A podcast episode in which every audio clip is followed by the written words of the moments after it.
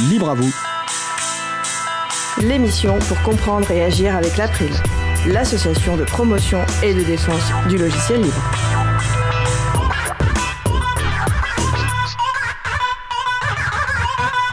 Bonjour à toutes, bonjour à tous. L'analyse d'audience de sites web. Les enjeux et la présentation du logiciel libre Matomo. C'est le sujet principal de l'émission du jour. Avec également au programme la chronique musicale d'Éric Frodin sur l'artiste Darren Curtis et aussi la chronique de Véronique Bonnet sur le thème Développement durable et logiciel libre. Soyez le bienvenu pour cette nouvelle édition de Libre à vous, l'émission qui vous raconte les libertés informatiques, proposée par l'April, l'association de promotion et de défense du logiciel libre. Je suis Frédéric Couchet, le délégué général de l'April. Le site web de l'April, c'est april.org. Vous pouvez y trouver une page consacrée à cette émission avec tous les liens références utiles et également les moyens de nous contacter. N'hésitez pas à nous faire des retours ou nous poser toutes questions. Nous sommes mardi 22 juin 2021, nous diffusons en direct, mais vous écoutez peut-être une rediffusion ou un podcast à la réalisation de l'émission aujourd'hui, mon collègue Étienne Gonu. Bonjour Étienne. Salut Fred. Nous vous souhaitons une excellente écoute. Cause commune, la voix des possibles, 93.1 FM et en DAB+, en Ile-de-France. Partout dans le monde sur causecommune.fm et sur l'appli Cause Commune. Pour participer à notre conversation, causecommune.fm, bouton de chat, salon libre à vous. Le fil rouge de la musique libre. Dans cette chronique, Eric Frodin, créateur du site Au bout du fil, nous fait découvrir des artistes ayant opté pour la libre diffusion de leurs œuvres musicales. Aujourd'hui, Eric nous fait découvrir l'artiste Darren Curtis. Alors je précise que c'est une rediffusion d'une chronique déjà diffusée le 15 décembre 2020. On se retrouve dans 7 minutes. Fil rouge de la musique libre. Dans cette chronique, Eric Frodin, créateur du site Au bout du fil, nous fait découvrir des artistes ayant opté pour la libre diffusion de leurs œuvres musicales. Aujourd'hui, Eric nous fait découvrir l'artiste Darren Curtis. Bonjour Eric. Oui, bonjour Frédéric. Eh bien, je te laisse la parole. Merci. Oui, donc euh, aujourd'hui, j'aimerais vous faire découvrir un artiste autodidacte américain, Darren Curtis, originaire du Maryland. Alors cet artiste est également connu sous le nom de Desperate Measures et il publie chaque année une collection de titres sous licence Creative Commons by Attribution 3.0.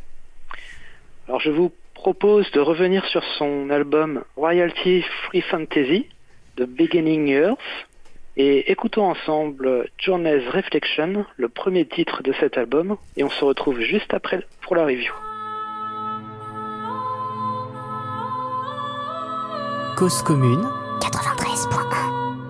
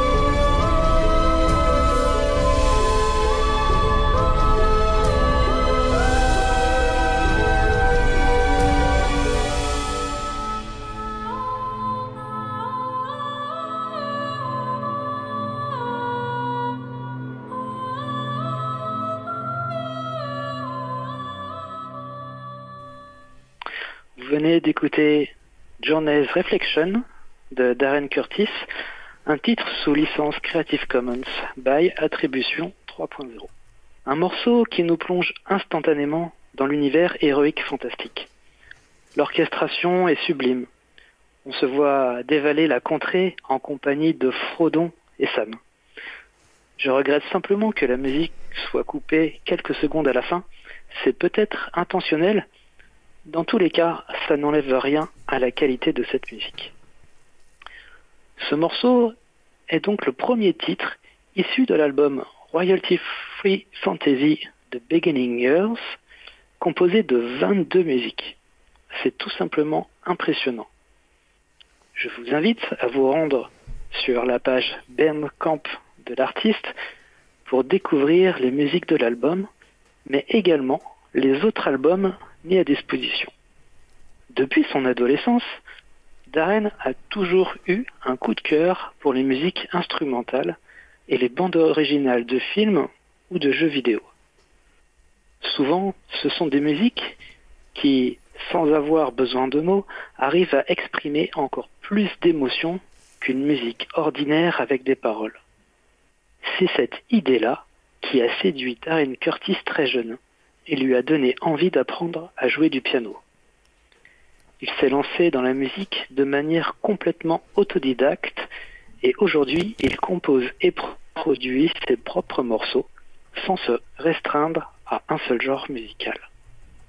Darren a composé Royalty Free Fantasy de Beginning Years de 2013 à 2016, au tout début de sa carrière de compositeur. Malgré tout, on ressent une étonnante forme de maturité émanant de cet opus. Vous aurez l'occasion de le constater par vous-même car vous allez écouter d'autres titres comme A Time Forgotten, The Death March et peut-être Dreamscape dans cette émission. Des musiques toujours issues de ce premier album instrumental. Si vous souhaitez en savoir plus sur Darren Curtis, rendez-vous sur son site internet www.darrencurtismusic.com. Vous pouvez également le soutenir avec des donations sur Patreon, patreon.com slash Darren Curtis Music. Voilà, j'en ai terminé. Ben, merci Eric pour cette découverte et comme tu le, dis, on va écouter toutes les pauses musicales du jour seront de Darren Curtis. Donc la page Bandcamp de Darren Curtis, ben, c'est darrencurtis.bandcamp.com. Darren, il y a deux R.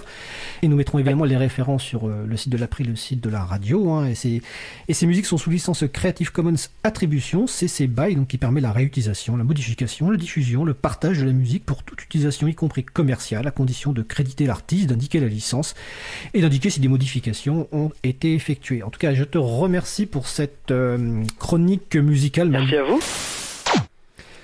Donc nous sommes de retour en direct. Donc c'était la chronique musicale d'Éric Frodin consacrée à l'artiste Darren Curtis. Nous allons d'ailleurs faire une pause musicale. Après la pause musicale, nous parlerons d'analyse d'audience de site web, des enjeux et la présentation du logiciel libre Matomo. Donc l'artiste qui va nous accompagner musicalement l'émission du jour est donc Darren Curtis. Nous allons écouter A Time Forgotten par Darren Curtis. On se retrouve dans deux minutes. Belle journée à l'écoute de Cause Commune, la voix des possibles.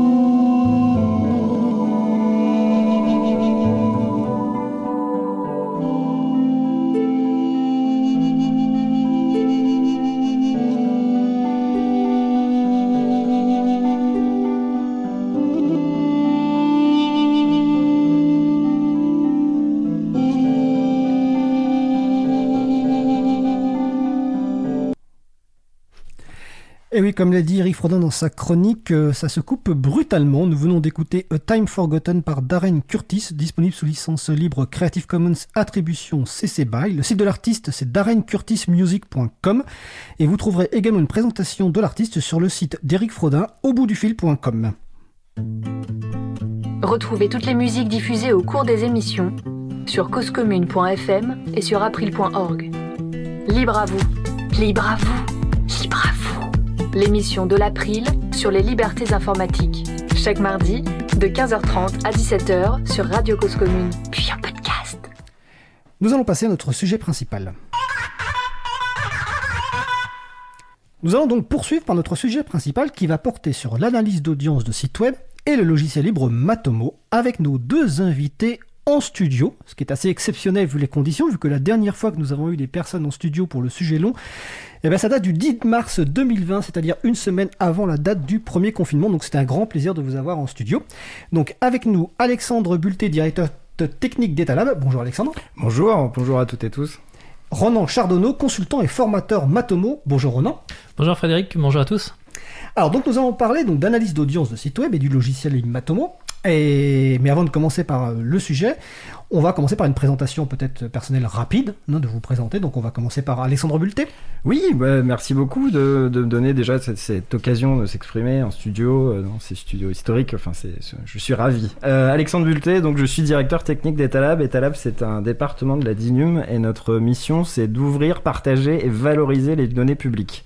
Euh, on fait ça au niveau interministériel, puisque la DINUM, c'est la direction interministérielle du numérique. Donc ça veut dire que c'est pas nous qui faisons tout à la place des ministères, mais euh, on essaye d'insuffler, de montrer la voie, de, de mettre à disposition des outils euh, pour tout ce qui est, on va dire, politique de la donnée euh, dans, dans l'État français. Euh, historiquement, et notre produit le plus connu encore aujourd'hui, c'est data.gouv.fr, donc la plateforme ouverte des données publiques françaises, l'open data, comme on dit en, en mauvais français. Voilà, donc moi je suis arrivé chez Etalab il y a 4 ans, après un parcours assez classique, en, on dit ESN maintenant, je crois, avant à mon époque. Entreprise on- de services numériques, Voilà. c'est ça? On disait, on disait société de services en informatique à l'époque. Et j'ai toujours euh, trempé depuis euh, ma première Red Hat 9, euh, il y a un petit moment maintenant, dans, l'open source. Ça a toujours été important pour moi d'utiliser des logiciels open source, notamment dans mon travail. Et donc voilà, quelque part, j'ai trouvé une certaine continuité chez Etalab et je suis ravi aujourd'hui de pouvoir échanger sur, un logiciel libre tel que, tel que Matomo ici. D'accord. Alors le site d'Etalab, c'est etalab.gouv.fr sur lequel on retrouve toutes les informations. Euh, Chardonneau. Ouais, bonjour à tous. euh, merci beaucoup euh, pour, euh, pour cette invitation. Donc, en ce qui me concerne, moi, je suis donc formateur indépendant, consultant sur Matomo Analytics à, à temps quasiment à, temps plein, ou en tout cas 70% depuis maintenant 2015. euh, on va dire année à laquelle j'ai décidé de, de prendre ce pari un petit peu foufou, de développer toute une activité autour de, de Matomo exclusivement. Je suis également maître de conférence associé à l'IAE d'Angers que je salue depuis, depuis 2012. Ça va bientôt faire euh, bientôt 10 ans que j'enseigne le marketing digital là-bas. Et euh, j'ai eu la chance en fait de travailler au sein de l'équipe euh, de Matomo de 2017 à, à 2019. Euh, en fait, j'ai été vraiment le, premier employé hein, de, leur équipe, en tout cas de la, nouvelle structure que Mathieu Aubry a créée. C'était en, en 2000 2016. Euh, donc voilà, donc j'ai travaillé pendant, pendant deux ans pour eux avec un décalage de, de 12 heures avec la Nouvelle-Zélande puisqu'ils sont situés en, Nouvelle-Zélande. Et, euh, et j'ai la chance d'être, euh, en tout cas, cette spécialité que, que j'ai développée qui est d'être un, marketeur mais vraiment euh, qui fait du marketing avec, avec du logiciel libre, donc ce qui est un petit peu... ce qui est, ce qui est pas courant quand justement l'univers du marketing digital est surtout, surtout do- dominé par des solutions telles que, telles que Google, Microsoft et autres. D'accord. C'est vrai que marketing digital, on entend assez rarement ici, mais on va, y revenir. Ton site web, je précise, c'est ronan-chardonneau.fr. Et je précise que toutes les références qu'on citera au cours de l'émission, on mettra un lien Enfin, tous les liens sur la page consacrée à l'émission sur les sites april.org et causecommune.fm. Donc voilà, comme ça vous n'aurez pas à tout noter. Alors avant de parler de Matomo, euh, qui est l'outil logiciel dont on va parler euh, aujourd'hui, on va commencer par la question c'est pourquoi utiliser un outil d'analyse d'audience ou de marketing de site web. On va commencer par ça. Euh, ensuite, on parlera du plus connu, en tout cas de celui sans doute que les gens connaissent le plus, c'est des problématiques qu'ils peuvent poser. Et on finira évidemment avec une grosse partie sur Matomo. Mais déjà, donc la première question, euh, pourquoi faire de l'analyse d'audience, du marketing de site web comme tu as parlé Tu as parlé plusieurs fois du terme marketing. Euh, qu'est-ce qu'on cherche à mesurer Voilà, voilà. Pourquoi on fait ça? Rendons cher Dono. Ouais, alors vraiment la, base euh, dans, dans l'analyse d'audience, c'est on peut pas améliorer quelque chose qu'on peut pas mesurer. Euh, vraiment, ça c'est euh, ça c'est vraiment le point fondamental. Donc on est sur des logiciels qui sont là pour analyser en fait ce qui se passe à l'intérieur du, du, système d'information dans lequel on l'a embarqué. donc que ce soit un logiciel, que ce soit un site internet, que ce soit une application mobile, que ce soit on va dire même un, un objet connecté. Enfin bref, tout système d'information. Le but d'ailleurs c'est d'analyser plusieurs choses. Alors généralement sur les solutions d'analyse d'audience j'ai envie de dire grand public, hein, comme Matomo Analytics, c'est vraiment, on va analyser euh, les caractéristiques de l'utilisateur, donc ça répond à la question de qui. Ensuite, on va analyser qu'est-ce qu'il fait, donc ça c'est plus la partie comportementale, c'est-à-dire qu'est-ce qu'il fait lorsqu'il utilise l'application, quel écran il regarde, euh, quelles actions il effectue, est-ce qu'il est en train de scroller, euh, où est-ce qu'il a appuyé, où est-ce qu'il a cliqué. Euh, donc ça c'est vraiment cette, cette, deuxième partie, la partie comportementale, et souvent la troisième partie qu'on va mentionner, ça va être comment il est venu, comment il a connu du coup cette application ou le site internet, qui est du coup la partie acquisition, et puis après en fonction du logiciel qu'on a, on a, on a différentes briques qui peuvent venir se rajouter. Typiquement avec Matomo, on a ce qu'on appelle bah, la marketplace, le concept de plugin, qui vont permettre de rajouter plein de plein de fonctionnalités en plus. Hein. Donc typiquement, on peut imaginer euh, des, cartes qui vous montrent euh, comment euh, la, souris de l'utilisateur se balade sur l'écran ou au contraire les informations qu'il enverrait par l'intermédiaire d'un formulaire, ce genre de choses. D'accord, alors ça me fait penser que j'ai oublié, parce que je vois une remarque sur la salle web de la radio, j'ai honteusement oublié de dire que vous pouvez participer à notre échange en posant des questions ou faisant des remarques. Donc sur le salon web dédié à l'émission, donc le site causecommune.fm, bouton de chat, salon libre à vous. Et donc je vois déjà une première remarque de Marie-Odile, donc euh, bah, c'est Marie-Odile Morandi, hein, notre célèbre transcripteuse de... Je sais pas si ça se dit transcripteuse, en tout cas qui fait de, de très nombreuses transcriptions pour le site librealire.org et qui nous dit c'est un peu indiscret tout ça. Alors effectivement, euh, Renan, est-ce que là tu as parlé effectivement de parcours, de visite, etc. Donc ça veut dire que euh, on, surveille ce que fait la personne qui va sur notre site web. Alors cette notion de on surveille qui, euh, faut savoir qu'elle est quand même aujourd'hui bien résolue, hein, puisque avec tout ce qui est RGPD, mais aussi tout ce qui était les, on va dire les, lois avant, hein, qui était tout ce qui est la loi sur les paquets télécoms, ce genre de choses, de plus en plus rentre les critères d'anonymisation. Euh, qui font que euh, ben, on peut pas réellement savoir au final, enfin si, on peut techniquement savoir ce qui se passe, mais euh, on est un petit peu dans, dans l'illégalité hein, quand on regarde justement les dernières lignes directrices qui ont été dictées par la CNIL et qui datent de mars de cette année. Là, on est clairement sur, bah non, on n'a pas le droit de descendre à un niveau plus bas que l'utilisateur on n'a pas le droit justement de récupérer des données qui concernent l'utilisateur, ça doit être uniquement des données agrégées. Donc à partir de là, euh, on est on va dire sur, du global, sur des tendances, on n'est pas au niveau de l'utilisateur, à moins que naturellement on ait son consentement, mais là on passe dans, un, dans, une autre partie qui est, bah, de toute façon on a eu l'accord de l'utilisateur pour justement analyser ce qui se passe. Il euh, faut bien garder en tête que la finalité quand même c'est là pour améliorer leur expérience. Euh, c'est le fait qu'on a développé un système d'information, mais on sait toujours pas ce qui marche ou ce qui marche pas. Et le fait de tenir simplement sur son ressenti personnel, sur ce qu'on pense qui est vrai ou pas, ça suffit pas. Il faut justement à un moment donné se mettre à la place de l'utilisateur, savoir ce qu'il est réellement en mesure de faire et voir qu'en fait on a des gros décalages entre ce que nous on pensait qu'il réalise sur le site et en réalité ce qu'il ce réalise. Donc euh, ces outils-là, hein, donc c'est pour améliorer finalement le parcours de la personne qui l'utilise. Exactement. Je vais juste préciser que donc RGPD, c'est le règlement général sur la protection euh, des données qui a été euh, qui date de 2018, je crois, ou 2019, et la CNIL, bon, c'est la Commission nationale informatique et liberté, euh, bien connue, à qui il manque, on va le préciser encore une fois, beaucoup de moyens humains pour faire appliquer les, règles, je me permets de le dire. Alors, on va revenir évidemment sur, sur marketing, sur les raisons de, l'analyse d'audience, Renan, mais Alexandre Bulté, donc toi tu es directeur technique d'Etalab, alors, finalement, pourquoi Etalab a choisi de faire de l'analyse d'audience de site web Et de quel site web d'ailleurs vous, vous faites l'analyse d'audience? Alors, euh, le, projet, euh, quelque part, dont on parle, c'est stats.data.gouv.fr. Donc, pareil, on mettra, la, on mettra l'URL mm. en référence, ce sera plus simple. Euh, c'est en fait au départ, en 2013, je crois, donc au, lancement de data.gouv.fr tel qu'on le connaît aujourd'hui, en gros, c'est-à-dire une plateforme ouverte, participative, avec, avec pas, mal de, pas mal de fonctionnalités de type social. ben, on veut savoir, comme le Ronan, euh, ce qui marche, ce qui marche pas, euh, quels sont, où vont les gens, euh, que font-ils, que se passe-t-il. Et à ce moment-là, bah, on monte cette instance, cette instance de stats.data.gouv.fr pour commencer à recueillir quelques, quelques métriques sur, sur ce qui se passe sur le site.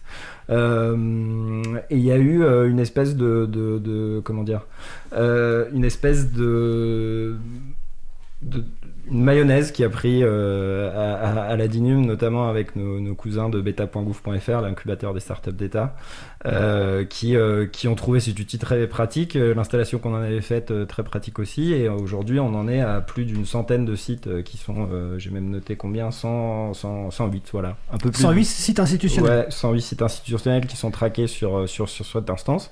Et donc on mutualise en fait les efforts de, de, de- d'hébergement, de, de, de maintenance, de backup, de, de ce qu'on veut, de surveillance, de monitoring euh, de cette instance euh, au-delà de euh, à, pour plein de pour plein de pour plein d'usages différents.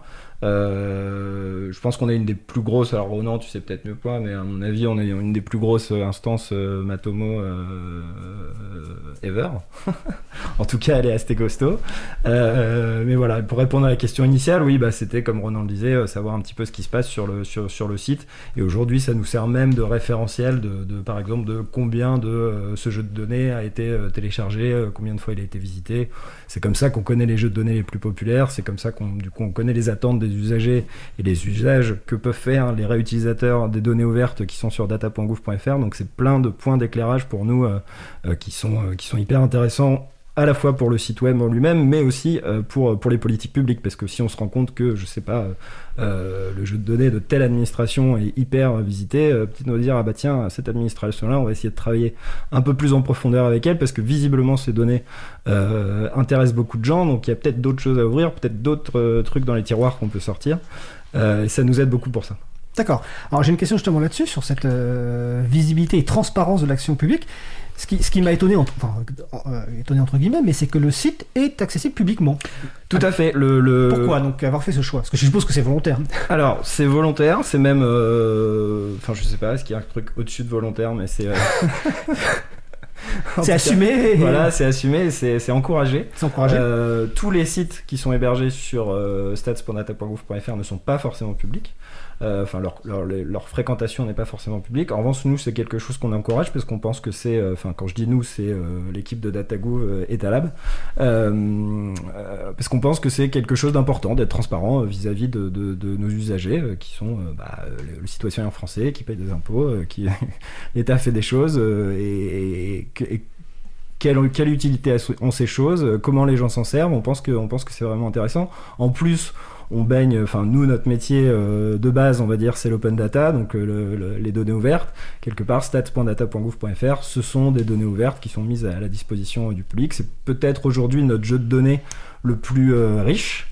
Euh, c'est peut-être pas le plus exploité, mais en tout cas c'est le plus riche parce qu'on a mine de rien des données qui remontent jusqu'à 2013 sur les sur les fréquentations de de, de, data.gouv.fr et euh, bah, cette cette transparence euh, de, de- des données et des et comment dire des impacts des, différents produits, des différents sites qui peuvent être qui peuvent être construits, on trouve on trouve ça vertueux de de, pousser entre guillemets, hein, je ne veux pas dire qu'on pousse les gens à, à ouvrir leurs données, mais en tout cas on les incite à les rendre publics. Et c'est quelque chose, encore une fois, euh, chez nos cousins de beta.gouv.fr, les startups d'État, euh, qui correspond aussi assez bien à leur philosophie, euh, justement, de, de, de, de, euh, comment dire, de, produits par l'impact, quoi, de par l'impact avec une, avec une certaine transparence dans le Et une évaluation par justement ce que tu disais tout à l'heure. Et une évaluation permanente, voilà. Je sais, par exemple, dans le manifeste beta.gouv.fr, il y a, euh, on a l'obligation d'avoir une page euh, slash stats publique avec, euh,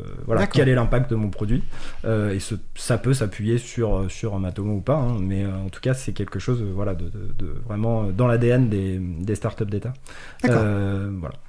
On reviendra tout à l'heure sur la raison du choix de Matomo. Là, là pour l'instant, on reste sur la, la partie générale de la question d'analyse d'audience. Euh, toi, comme je dis en introduction, Ronan, tu es donc euh, consultant et formateur Matomo. Tu as dit qu'à peu près 70% de ton temps, tu travailles euh, là-dessus. Donc, quel type de clients tu as et pourquoi finalement ils viennent te voir? Est-ce qu'ils ont tous la même problématique ou est-ce que tu as des, des- des profils différents? Ah, très bonne question. J'ai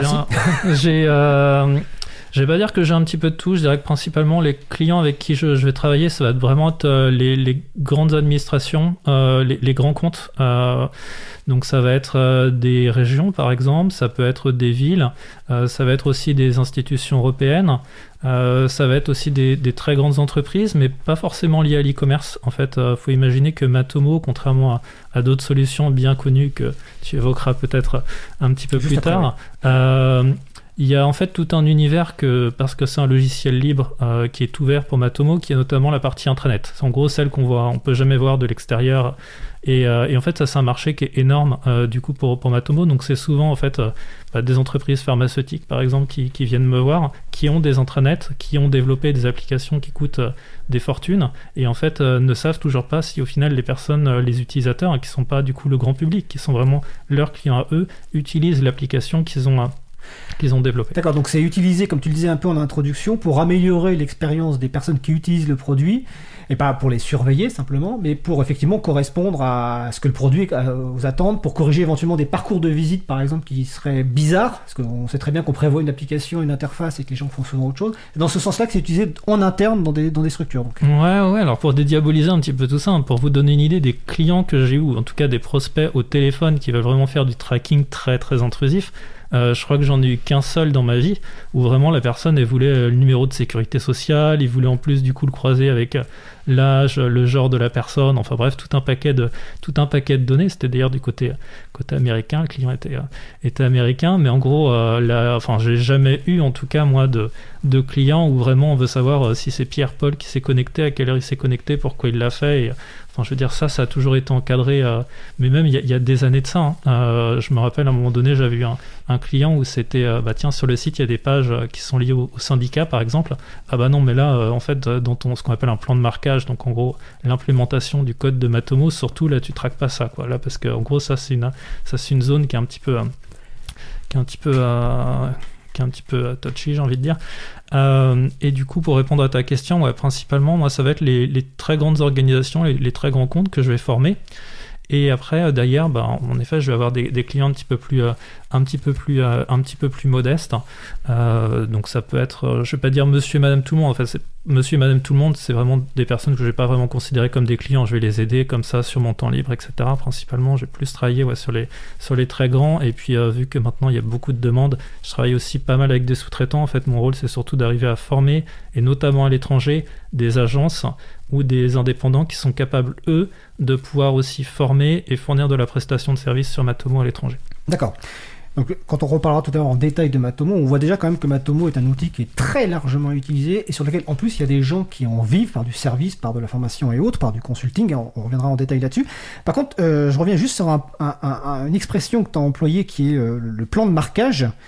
Euh, tu, l'as un petit peu expliqué aussi. donc je suppose que le plan de marquage, en fait, c'est l'idée de lister les, besoins de collecte des données avant de réfléchir à installer et configurer un outil. Est-ce c'est ça? Et en fait, ce qui se passe, c'est que souvent les, personnes, dans leur, dans leur tête, c'est un logiciel dans l'analyse d'audience, c'est juste un logiciel que j'installe, je déploie du coup le code pour mesurer ce qui se passe sur le site et ça s'arrête là. Non, en fait, il faut imaginer qu'un logiciel d'audience, il y a une partie de développement exactement comme pour la création d'un site web où c'est, bah, en fait, il faut implémenter des fonctionnalités qui permettent de pouvoir collecter des données dont tu as besoin. En fait, par défaut, Matomo ou tout autre logiciel d'analyse d'audience, ils sont pas devins en fait. Ils savent pas si ton site c'est un réseau social, ils savent pas si ton site c'est un site marchand, ils savent pas si c'est un petit site vitrine, un petit blog, etc. Donc en fait, tout ça, il faut lui expliquer et ça place par euh, moi ce que j'appelle un plan de marquage, mais en réalité, c'est un cahier des charges qui définit au final ce dont tu as besoin en termes de collecte de données pour d'ailleurs analyser si les scénarios que tu imaginais. Par exemple, les personnes n'utilisent pas le menu déroulant.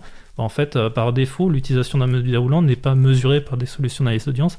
Donc, il faut en effet que tu rajoutes ces petits bouts de code. Et ces petits bouts de code-là, c'est ce que tu définis dans cette fameuse documentation qu'on appelle, nous, euh, analystes, un plan de marquage. D'accord. Alors justement, côté Etalab, Alexandre Bulté, est-ce que euh, tu, as dit tout à l'heure qu'il y avait plus d'une centaine de, sites qui étaient sur lequel Matomo était installé. Est-ce que tu, as eu aussi ce, genre de, mise en place, c'est-à-dire des demandes un peu spécifiques par rapport à tel ou tel site? Ou est-ce que finalement c'est une installation générique entre guillemets? Alors non, nous ce qu'on propose, euh, ce qu'on propose propose euh, à travers euh, Etalab et data.gouv.fr, c'est vraiment l'infrastructure, on va dire. On n'est pas, euh, pas du tout comme Ronan, euh, des experts, des experts de, l'analytics. Donc euh, déjà, on n'en a pas la capacité. De toute façon, on n'a pas le temps. Notre cœur de métier, ça reste quand même d'opérer, euh, notamment en data.gouv.fr. Euh, non, nous, on se, borne à, à- comment dire à fournir l'infrastructure la plus saine possible, on va dire, notamment euh, certains euh, réglages par défaut qui sont plutôt euh, respectueux de la vie privée, parce qu'on pense que par défaut, euh, il vaut mieux être respectueux de la vie privée. Et ensuite, après, à chaque, à chaque startup, à chaque site, de, de mettre en place son plan de marquage, son, son besoin de tracking plus ou moins, plus ou moins évolué. Voilà. Et nous, on est, on est en, on, pardon, on ne- on n'intervient pas sur la, sur la partie, euh, sur la partie euh, métier. D'accord. Euh, dernière question avant qu'on aborde le fameux logiciel on a évoqué tout à l'heure. Euh, tu as parlé de grands comptes, Ronan. Euh, J'ai vu sur le site de Matomo, bon, on l'a même pas cité, le site de Matomo, c'est matomo.org. Et si vous voulez accéder directement sur la version française, c'est fr.matomo.org. J'ai vu qu'il y avait effectivement des grandes entreprises qui utilisaient Matomo. Mais je me souviens aussi qu'à un moment, tu m'as dit que tu euh, faisais de la, la formation bénévole, notamment dans le cadre de WebAssos qu'on a reçu euh, dans l'émission du 11 mai 2021, donc une association qui regroupe des bénévoles experts du web pour venir aux asso- en aide aux associations. Donc ma question c'est, euh, donc je suppose qu'il y a des associations de toute taille, notamment des petites ou autres, qui utilisent Matomo pour leurs besoins d'analyse de site web. Donc ce type d'association, quelles, info- quelle information elles recherchent La même que les autres ou est-ce qu'il y a des trucs spécifiques? Ouais, c'est euh, à peu près pareil. Donc, euh, faut imaginer que oui, il y a aussi beaucoup de demandes. hein. Quand j'ai fait les ateliers avec euh, WebAssos, faut imaginer. Donc, c'était une fois par mois. Il y avait à peu près chaque fois cinq associations, ce qui est quand même pas mal, hein, parce que euh, bah voilà, ça veut dire qu'il y a quand même aussi un désir euh, du côté des associations de pas simplement mettre à disposition un site web. C'est un site web également qui marche et aussi d'arriver à, rendre vertueux hein, ce, ce cercle qui tourne autour euh, du socle, euh, du socle libre. Après, en termes de, de demande, bizarrement, en fait, je dois dire que c'est peut-être même plus au sein des associations que j'ai cette notion, on va dire, que je trouve cette notion d'e-commerce. C'est-à-dire que j'ai assez peu, au final, de sites e-commerce qui viennent me voir pur e-commerce, hein, qui viennent me voir pour justement du Matomo. En revanche, des associations qui, elles, sont intéressées pour mesurer ce qui se passe sur toute la partie à faire un don. Et ben, ça, euh, c'est justement là où je vais, euh, où je vais les avoir. Donc ouais, je dirais même que les que les associations sont plus intéressées justement par cette partie e-commerce euh, que euh, qu'on va dire que les, entreprises classiques que moi j'ai l'habitude j'ai l'habitude d'avoir. Mais sinon pour le reste oui le, le besoin est le même. Et surtout ce qui m'étonne c'est que leurs besoins en termes de enfin les questions qu'ils me posent surtout en termes d'expertise sont vraiment du même niveau au premier abord moi je m'étais attendu à ce que ok à chaque fois qu'une association va venir me voir ça va être truc classique euh, faut juste expliquer ce que c'est que Matomo même Matomo sur le site et ça s'arrête là non, souvent, en fait, les associations, elles, ont déjà des besoins bien pointus. Et en fait, euh, oui, on, on doit parler en effet de plan de marquage et de nécessité de, de déployer du code pour, pour pouvoir aller plus loin dans la collecte de données. Ouais, donc c'est, je comprends bien, l'un des objectifs, des objectifs principaux, c'est comment on, s'arrange pour qu'une une personne qui arrive sur le site web de l'association finisse par arriver sur la page de don ou d'adhésion et convertisse en faisant un don en adhésion. Je rappelle que l'April est une association, donc on a également cette problématique-là, hein, même si nous... on- Alors, je précise d'ailleurs qu'on utilise Matomo, mais que jusqu'à maintenant, on, l'a installé, mais c'est vrai qu'on s'est pas réfléchi à de plans de marquage et autres.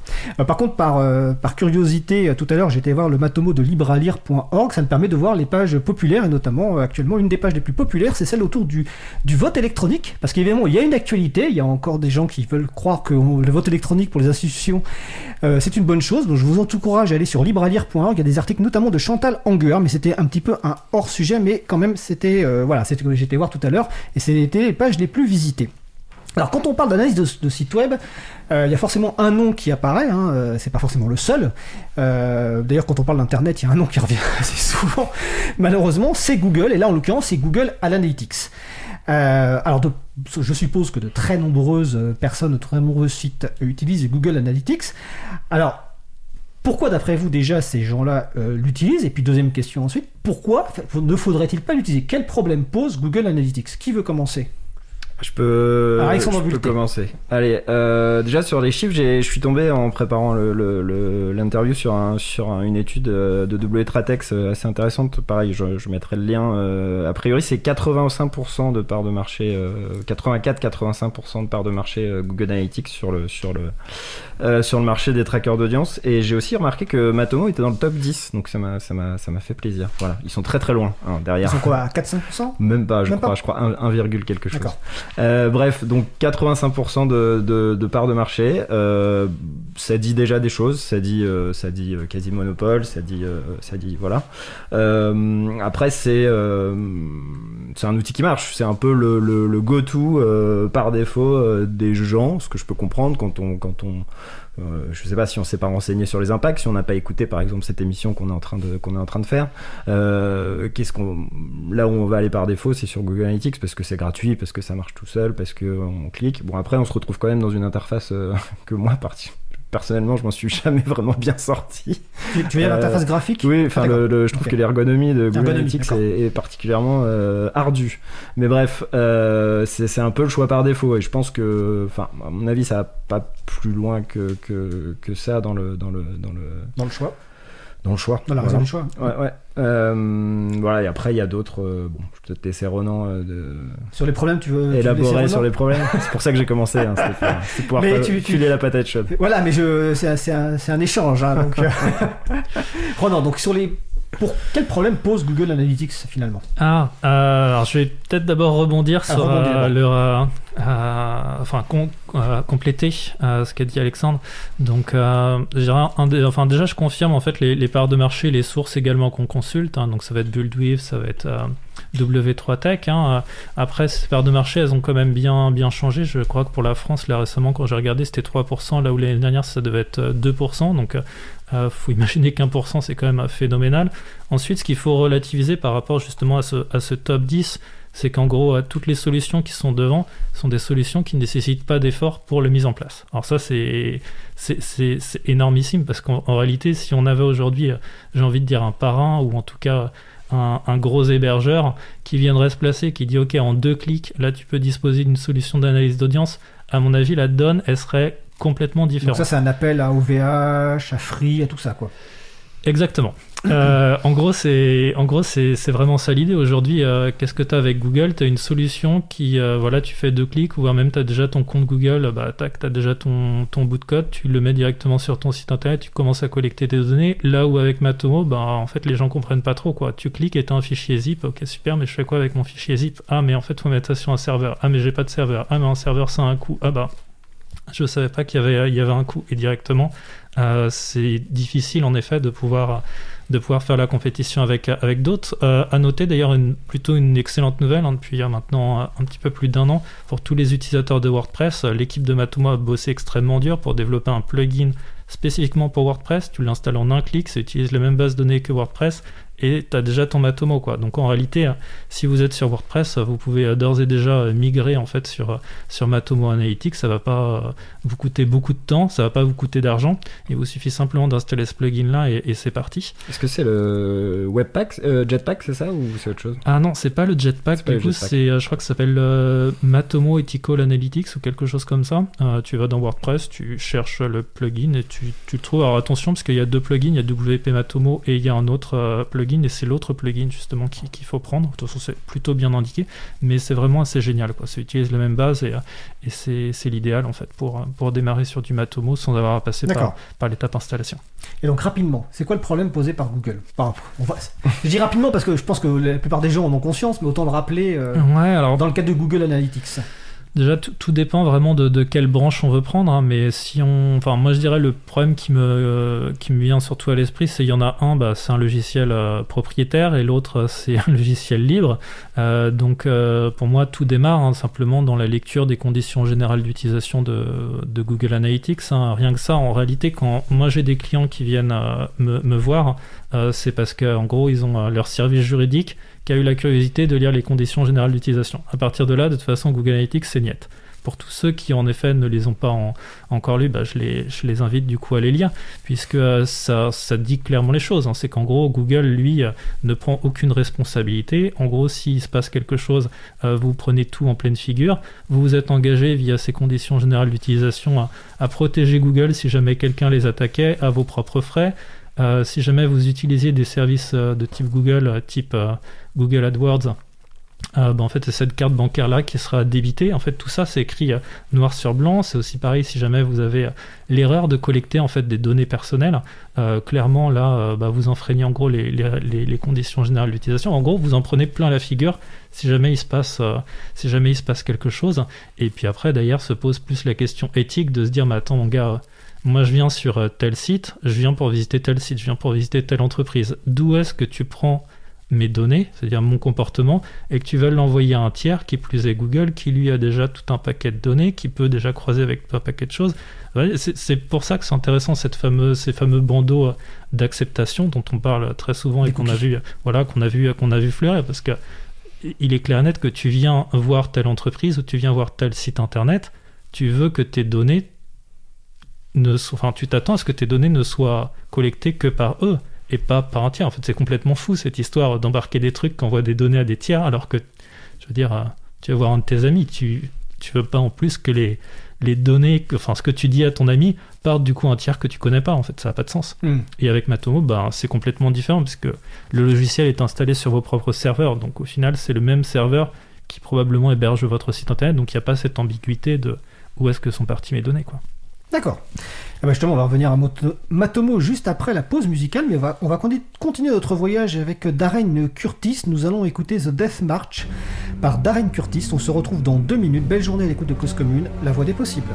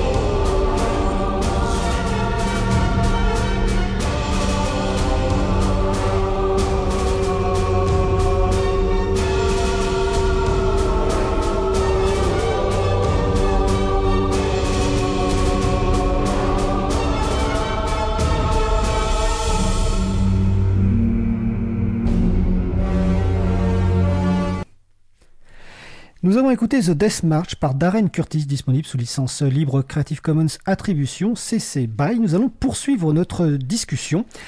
Euh, non, j'ai oublié le jingle. C'est la fatigue. Mais c'est pas grave, tant pis pour le jingle. Alors, euh, juste avant la pause musicale, nous parlions et nous allons continuer de parler de l'analyse de l'audience de site web et du logiciel libre Matomo avec nos invités Alexandre Bulté, directeur technique d'Etalab et Ronan Chardonneau, consultant et formateur euh, Matomo. Donc juste avant la pause, euh, Ronan disait du mal de, de, Google. je pense que je ne sais pas ce qu'en pensait Alexandre, on va pas lui demander. mais en tout cas, il était question de, en gros, on va sur un site ami, comme tu disais, et puis finalement nos données vont chez, chez Google qui va l'utiliser pour sa pub épure le, le, tracing. Et je pense que un jour on consacrera toute une émission d'ailleurs sur ces questions de traceurs euh, parce que c'est quand même passionnant.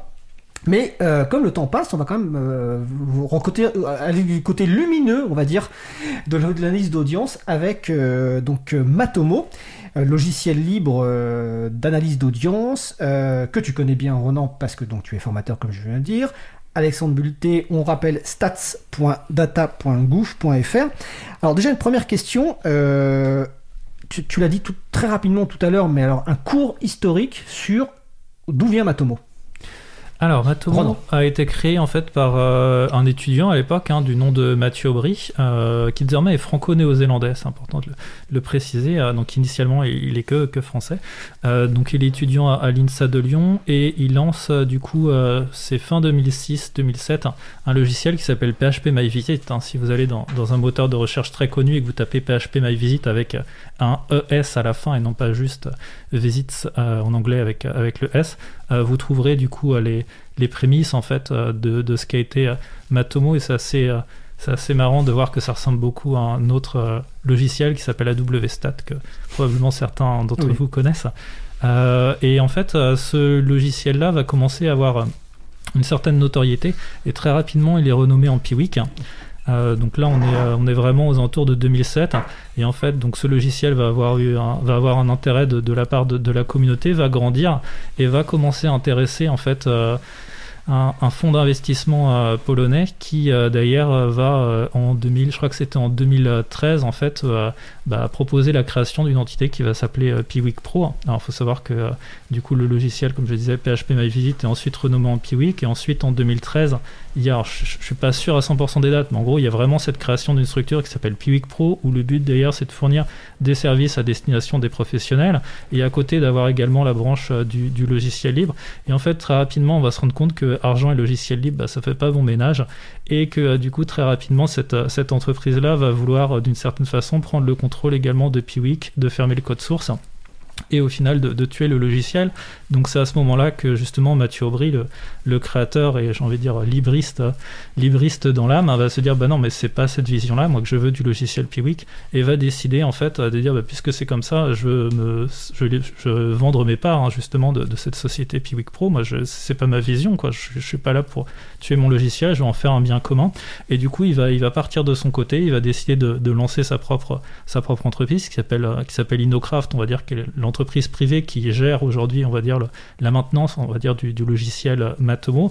Et étant donné que bah, naturellement euh, communiquer sur un logiciel libre qui s'appelle Piwik avec une branche à côté qui s'appelle Piwik Pro où en fait euh, bah, cette branche-là développe leur propre version d'un logiciel en analyse d'audience mais qui du coup est du logiciel propriétaire, euh, bah, ça faisait pas bon ménage en termes de communication. Donc en 2018, ils décident de se renommer et de s'appeler en fait Matomo. Donc c'est vrai que pour euh, la communauté, ça a été un petit peu, j'ai envie de dire, je vais pas dire un traumatisme, en tout cas c'est- un petit peu étrange de voir euh, ce changement de nom comme ça, qu'est-ce qui se passe, on a changé le code, etc. Non, on n'a pas changé le code, en fait, on a juste changé le, nom, mais c'était nécessaire, euh, marketingment parlant, j'ai envie de dire, pour justement euh, montrer que bah non, on n'a rien à voir avec, euh, avec cette entreprise-là, et que le logiciel Matomo reste et restera du coup un, un logiciel sous licence libre.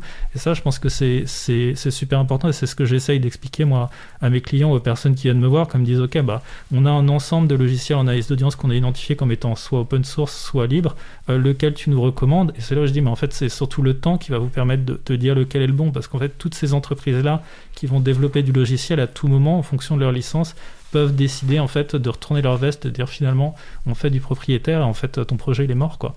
Donc euh, ça je pense que c'est vraiment un point d'honneur en tout cas, c'est un des points d'honneur que j'ai, euh, d'une certaine façon, porté le drapeau Matomo. C'est de dire, au moins, je sais que derrière, il y a des valeurs sont partagées par la communauté et qu'il y a vraiment cette volonté d'avoir un, bien commun. D'ailleurs, euh, d'accord, on, va revenir après sur la partie licence et puis euh, les fonctionnalités, mais j'ai une question pour euh, Alexandre Bulté d'Etalab. Est-ce que le choix de Matomo a été pour ces raisons-là Alors- ou, et ou pour des raisons euh, techniques Je, je ne peux parler que par proxy puisque c'était en 2013 et je suis, pas encore je- je, suis arrivé en D'accord. 2017. Alors, y a- et pour la petite anecdote, euh, le, le développeur historique de, de data.gouv.fr était euh, dans la même promo que, que, que, que Mathieu Aubry, donc il y a peut-être eu des, peut-être eu des Des acquaintances à ce moment-là. Mais de toute façon, euh, pour nous, c'était forcément un outil euh, open source déjà, parce qu'on croit euh, au logiciel libre par défaut, on va dire. Euh, D'ailleurs, data.gouv.fr en lui-même est un logiciel libre euh, qui s'appelle UData. Euh, et euh, il y avait aussi cette volonté très certainement d'auto-héberger. Euh, parce que comme on l'a dit tout à l'heure euh, en parlant euh, du grand G, euh, c'est important de savoir où sont ces données, surtout dans l'état. euh, Enfin pour moi en tout cas, en tant que directeur technique, savoir où sont les données très précisément, c'est extrêmement important, surtout quand il peut s'agir de données potentiellement sensibles, potentiellement sensibles et personnelles. Donc le fait de pouvoir maîtriser la chaîne de bout en bout, nous on a un serveur chez un hébergeur bien connu français euh, qu'on qu'on- Tu peux le citer s'il y a besoin. hein, c'est- qui est OVH et dont on, dont on est ravi. Euh, et euh, notre installation euh, qu'on a parfaitement paramétrée dessus et qu'on maîtrise vraiment de bout en bout, on sait exactement où tout est. Et je pense que c'est c'est extrêmement intéressant et je pense que c'est aussi pour ça qu'on a continué à investir et à, et agrandir le, le, le cercle des, des, des invités sur, sur notre instance. C'est parce qu'on pense que c'est euh, parce qu'on pense que c'est vertueux. Voilà. Et on parlait tout à l'heure de euh, l'idée d'avoir un, un, un Matomo en deux clics euh, pour, pour, pour que ça prenne. Euh, effectivement, ça, ça pourrait marcher puisque ça a marché chez nous à la Dinum. Euh, c'est parce qu'il y a une instance qui est là, on crée un compte en deux secondes, un site en deux secondes et paf, la, la, start-up qui est en train de se lancer, qui a même pas encore de développeurs peut-être, peut déjà avoir des statistiques de consultation sur sa landing page ou autre. Donc, euh, donc ouais, c'est je- c'est- c'est- ces choix de, de, de de souveraineté des données, euh, de, de logiciels libres sont de toute façon euh, critiques chez nous. Et donc euh, voilà. Et je pense qu'en 2013, il n'y avait pas énormément de, de- de- d'alternatives possibles. Enfin, en tout cas, pas très utilisables, on va dire, pour me souvenir de ce temps-là. Alors peut-être qu'on parlera euh, après d'autres trucs. Je pense qu'aujourd'hui, il y a des, peut-être d'autres alternatives qui sont, qui sont, qui sont intéressantes aussi. Mais bref, en 2013, c'était, c'était le bon choix à faire, quoi. Et ça reste, euh, vu comment on a, on a mis à l'échelle le truc, euh, on, on peut dire qu'on s'est pas trompé. D'accord. Je précise d'ailleurs que Matomo fait partie du, du SIL, hein, du socle interministériel du Tout logiciel libre. Euh, Il y a plein d'autres logiciels libres qui se trouvent dessus. hein. Le, le site c'est sil avec deux l.etalab.gouv.fr, mais on mettra évidemment les, les- les références sur le site euh, de l'April et sur le site de Cause Commune. Euh, on va parler un petit peu des, des- des fonctionnalités comme de Matomo, même si on a un peu parlé indirectement parce qu'on a parlé d'audience tout à l'heure. Mais juste assez rapidement, peut-être sur- juste sur le, sur le modèle économique et le fonctionnement pour expliquer donc aux gens. Donc aujourd'hui, Matomo est un logiciel libre dont le les principaux développements sont assurés par une entreprise, donc euh, qui est en grande partie basée en Nouvelle-Zélande, tu m'as dit, C'est ça. c'est ça. Euh, Ils sont combien, combien de personnes, à peu près? T'as une idée? Euh, je dirais qu'il doit être entre 12 et 15 personnes. D'accord, donc quand même 12 et 15 personnes. Et donc, leur modèle économique à cette entreprise, c'est quoi? C'est euh, de vendre du service, de rajouter des fonctionnalités? C'est quoi le modèle économique pour continuer à... Enfin, c'est quoi leur modèle économique? Mhm. Alors, euh, il y a vraiment euh, trois offres distinctes. La première et la plus évidente, c'est celle de l'hébergement. Donc, en gros, tu veux en effet un Matomo qui est directement exploitable en quelques clics. Vas-y, clique ici. Et en effet, tu as un, un compte qui est, est disponible. Après, euh, cette partie-là, euh, j'ai envie de dire, c'est pas cette partie-là qui va intéresser le grand public. Parce que tu es sur des tarifs qui sont euh, celles d'une startup qui a besoin de faire vivre ses, ses 12 employés. Donc, je crois qu'on doit être je me demande si on n'est pas de sur la base de 29 dollars par, mois ou quelque chose comme ça. Ce qui veut dire que voilà, j'ai un petit site. Est-ce que tu as envie euh, du coup de passer euh, d'un, du- d'un gratuit, j'ai envie de dire, même si c'est pas vraiment gratuit chez, le Granger, à, à 30 euros directement, tu réfléchis. Quoi. Généralement, à mon avis, tu es plus intéressé pour faire de l'auto-hébergement si, si tu es. Si, tu à la recherche du coup d'une solution à, moindre coût. Et euh, donc ça c'est une chose, ça c'est la partie cloud. Ensuite euh, viennent se rajouter les, ce qu'on appelle les, les fonctionnalités premium. Donc là, c'est-à-dire que vous avez euh, en fait tout un ensemble de fonctionnalités dans Matomo. Et en plus de ça, ils ont développé des plugins qui eux sont payants, donc ce sont des licences qu'on paye à l'année, qui te permettent du coup d'avoir des fonctionnalités qui te permettent de transformer ton Matomo. Euh, généralement, euh, ça vient transformer aussi, aussi bien au niveau du plan de marquage, c'est-à-dire pour t'éviter de faire des trucs très techniques, que pour venir te donner des fonctionnalités que n'ont pas les autres acteurs du marché. Exemple, euh, Google.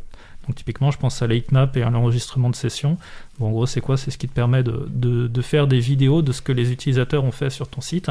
Et le troisième, le troisième modèle d'affaires qu'ils ont, c'est l'offre de support, qui est là plus basée sur euh, du, euh, des, des- bugs. Euh, donc en gros, tu rencontres un problème avec Matomo, tu as besoin d'aide, de support tout de suite, et là, ils te répondent directement par email. D'accord. Donc on comprend bien le modèle économique et c'est important de rappeler que voilà, il y a logiciel libre, c'est pas, euh, ça peut être compatible avec des, mo- des modèles économiques. Euh, je rappelle que vous pouvez participer à la, discussion en posant des questions ou des réactions sur le salon web de la radio, causecommune.fm, bouton de chat, salon libre à vous. J'ai bien vu que la question de Tiken qui vient d'arriver dans le studio, euh, qui assiste aujourd'hui à l'émission, je la, je la relayerai tout à l'heure. On a parlé tout à l'heure en introduction bah, de ce que c'est que l'analyse d'audience. Tu tu- Ronan, tu as bien expliqué un petit peu les différents besoins. Matomo, quelles sont les principales fonctionnalités et quelles sont les peut-être les plus intéressantes euh, aujourd'hui par rapport donc à ce qu'on a dit en introduction sur l'analyse d'audience euh, Ouais, alors c'est vrai que Parce qu'il y a beaucoup de fonctionnalités. Ouais, non, non, mais c'est simplement qu'au au début, les, les personnes qui démarrent dans l'analyse d'audience, comme je disais tout à l'heure, elles pensent que simplement on installe le logiciel et ça s'arrête là. En réalité, tu peux, si on prend simplement l'exemple d'un site internet, en fait, tu peux collecter tout ce qui se passe tant que ça se passe sur ton site internet. Si ça sort de ton site internet, je prends typiquement le cas d'un iframe, donc en gros un site internet embar- embarqué dans un autre site internet, là ça devient plus délicat parce qu'en fait ce qui se passe dans l'iframe, donc on va dire une vidéo que tu as mis, euh, là, en fait, euh, vu que l'interaction n'a pas lieu là sur ton site internet, tu es ensuite obligé de fonctionner plus avec de l'import ou des intégrations via ce qu'on appelle des, des- API. Mais en fait, tant que ça se passe sur ton site internet, tu peux tout collecter. Je vais prendre un exemple qui est tout simple. Tu as une page qui a été rédigée par, euh, je sais pas moi, par exemple, Étienne. Euh, Aujourd'hui, Matomo, qu'est-ce qu'il va collecter? Il va te collecter en fait le titre de la page, l'URL de la page, l'heure à laquelle justement la page a été chargée par l'utilisateur, mais il va pas te récupérer l'information euh, que l'auteur de cette page c'est Étienne. Mais en fait, si cette information-là est présente dans ta page, tu peux venir justement la collecter avec Matomo et l'envoyer pour qu'à la fin du mois, tu saches par exemple quel auteur est le plus lu en fait au sein de ton site et, et ça t'évite de faire tout un retravail de la donnée après coup qui est euh, de flécher, de dire en fait telle page qui c'est qui l'avait écrit, etc. Et de la même manière, tu peux lui remonter les, les dates de publication, tu peux lui remonter toutes les interactions qu'il y a eu avec la page, est-ce que la personne a scrollé, est-ce qu'elle a surligné euh, une phrase en particulier, euh, est-ce Ah, ça, a... ça va à ce niveau de détail? En fait, le niveau de détail, euh, c'est euh, tu peux tout collecter, tout ce que tu veux, tant que ça se passe vraiment sur ton site. Tant que ça se passe sur ton site. Dès que ça se passe en dehors de ton site, par exemple, le fait que tu es face à, à ton écran et qu'il y aura une photo qui serait prise de toi, bah non, ça tu peux pas, Mm. le, tu peux pas le faire parce que ça se passe pas sur ton site. Mais tant que ça se passe sur ton site en tant que tel, tu peux le collecter. Et ça, euh, c'est vraiment un, un cadre psychologique en fait qui est franchi quand je suis en formation et que je leur explique, bah regarde en fait, aujourd'hui tu utilises euh, 1% en fait de la solution. Voilà tout ce que tu peux faire avec 99% euh, restant et c'est là où en fait il y a une illumination et ils se disent ok en fait c'est un vrai métier que vous faites. Bah ouais, c'est pas juste installer un logiciel quoi. Alexandre, Euh, je crois que tu voulais compléter? Précisons euh, Oui. que, que tout ça est possible, mais n'est ni obligatoire ni automatique. Euh, on peut euh, tout à fait installer un Matomo euh, qui, euh, par défaut, euh, collecte le moins de choses possible et que ça peut être aussi être intéressant. Il y a, il y a différentes approches. et Je pense que c'est les, les besoins du client et le, le cadre dans lequel il opère euh, qui dicte, euh, euh, la manière dont il veut configurer son instance. C'est-à-dire, précisons, même si on va pas rentrer dans les détails, que Matomo, avec une configuration assez simple, permet d'être compatible avec les recommandations de la CNIL et donc compatible règlement général des protections des données. Euh, mais on repart, enfin, sauf si vous voulez rentrer rapidement, mais euh, non, non, on peut même aller euh, jusqu'à, a priori, euh, le, le- se passer de la, la fameuse bannière cookie euh, Voilà. euh, en, en réfléchissant et en mettant son service juridique dans la boucle, parce que c'est c'est un travail aussi. Surtout à l'état, il faut toujours mettre le service juridique dans la boucle. non, c'est parce qu'ils sont excellents, c'est pour ça. qu'on peut pas, on peut pas se passer d'eux, c'est pas parce qu'on est obligé. Euh, mais c'est c'est possible, voilà, c'est c'est une possibilité. Alors, Alors, juste Vas-y, après je euh, reprends les questions du site. Juste pour compléter sur cette partie donc euh, qu'on là autour du RGPD, euh, c'est vrai que Matomo par défaut est, configuré pour justement être euh, exempté de, consentement, mais il faut pas oublier que le RGPD c'est aussi euh, deux droits aussi qui sont très importants, qui sont le droit à l'information et le droit à l'opposition. C'est-à-dire que même si vous collectez des données qui sont anonymes sur votre utilisateur, ce qui est le cas par défaut avec Matomo, vous devez quand même de lui fournir une information. Donc après, libre à vous de le mettre soit dans un bandeau d'information, soit sur la page de confidentialité des données. Là-dessus, la CNIL est plutôt, plutôt claire.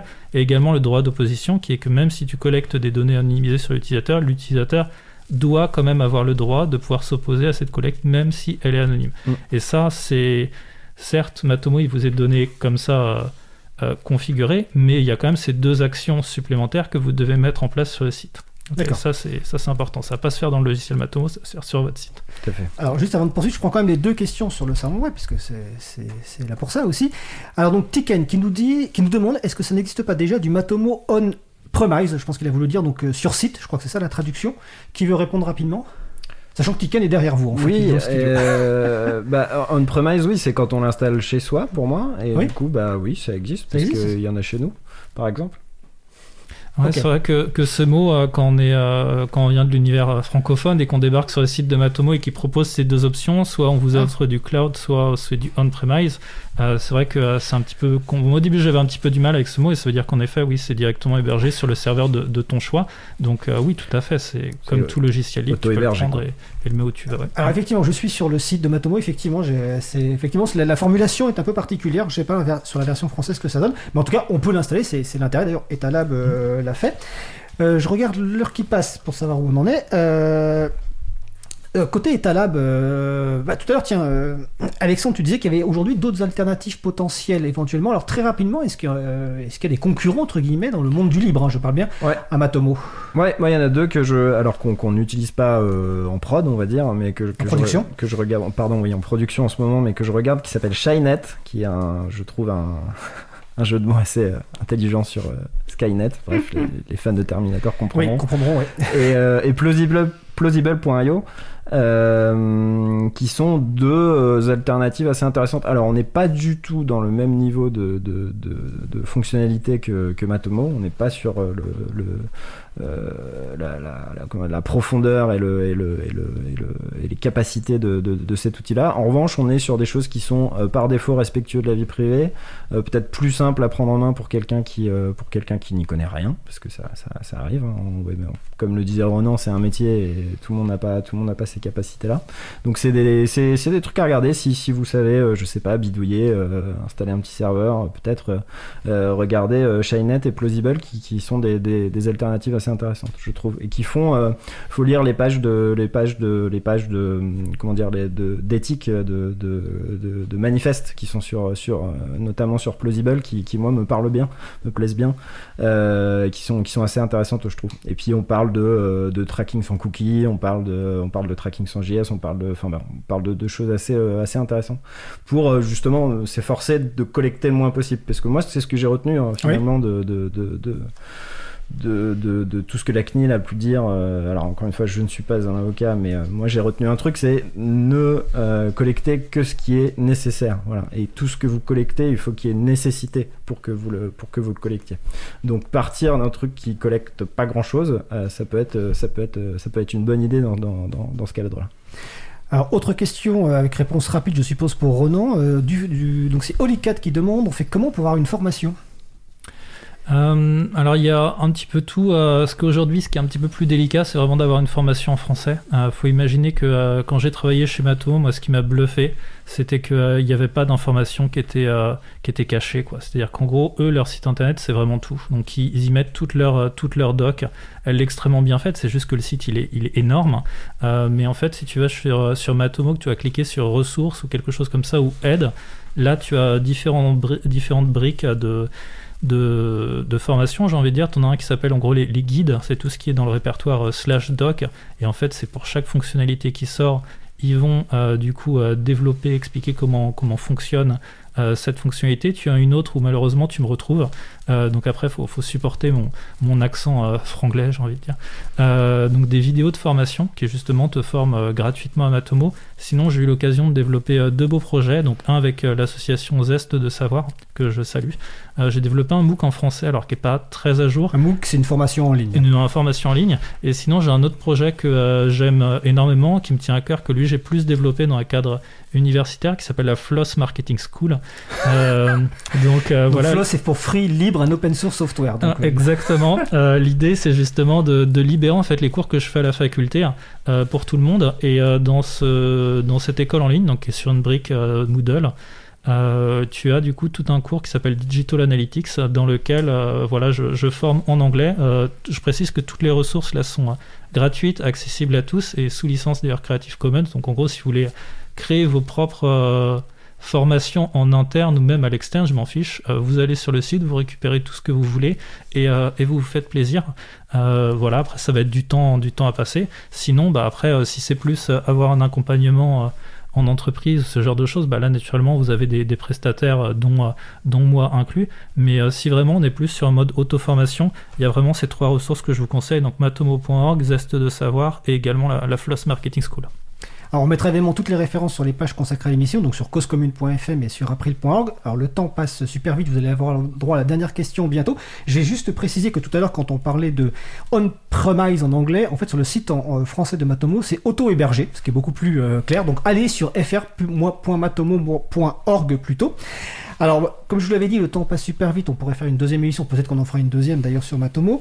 Euh, la dernière question, ou après vous pourrez rajouter évidemment ce que vous voulez. Euh, si euh, en deux minutes, quels sont les éléments clés à retenir pour vous par rapport à enfin, l'analyse de, de, site web et Matomo? On va commencer par Alexandre Bulté d'Etalab.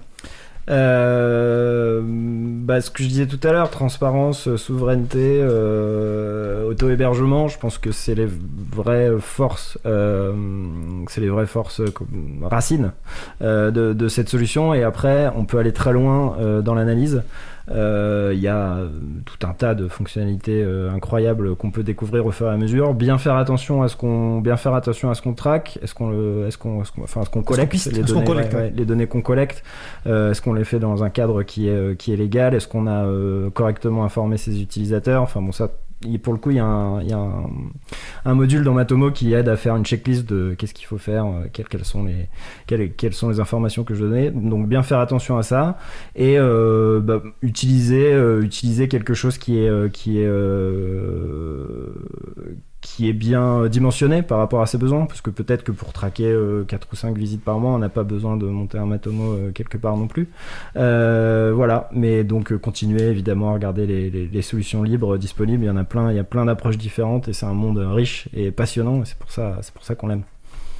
Renaud Chardonnot Ouais, moi c'est plus le formateur qui, qui, va parler, mais je dirais que si vous voulez découvrir cet univers qui est l'analyse d'audience, en fait, tout démarre par le téléchargement de Matomo et son installation, et c'est à partir de là où vous n'avez pas besoin d'être expert de, Matomo, de l'analyse d'audience, mais que vous allez comprendre en gros qu'est-ce que c'est que la collecte de données et ce que potentiellement d'ailleurs des acteurs propriétaires peuvent collecter. Donc le fait de voir une base de données par ses propres yeux, de voir directement qu'est-ce qu'un qu'est-ce qu'un navigateur va envoyer en termes de données, navigateur web, euh, lorsqu'il se connecte à un, serveur web, ça c'est vraiment le palier que je conseille à chaque fois à euh, toutes les personnes que je fais, en fait, le palier psychologique qui te permet de comprendre ah mais en fait tout ça je le savais pas en fait. Tout ça avec ces solutions à quelques clics je les, les avais jamais vues.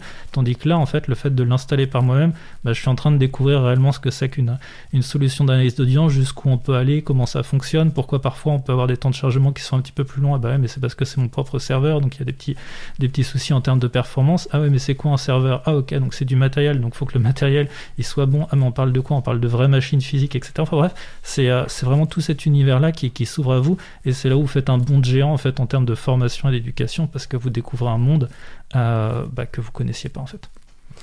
Bah écoutez, j'espère en tout cas, euh, auditeurs et auditrices, que ça a été une découverte, une première introduction au monde de l'analyse d'audience de sites web et de Matomo. Tu voulais rajouter une chose Oui, je, voulais juste rajouter une petite chose. Euh, là, actuellement, on va lancer, euh, enfin, on cherche à lancer le premier Matomo Camp, donc premier événement dédié du coup à Matomo.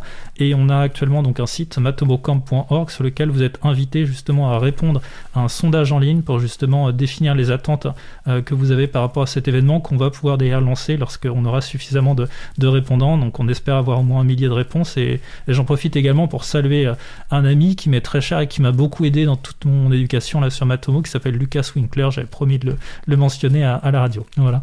Eh ben écoute, euh, c'est fait. En tout cas, un grand merci donc euh, Alexandre Bulté, directeur technique d'Etalab, hein, etalab.gouv.fr, Ronan Chardonneau, consultant et formateur Matomo, ronan-chardonneau.fr.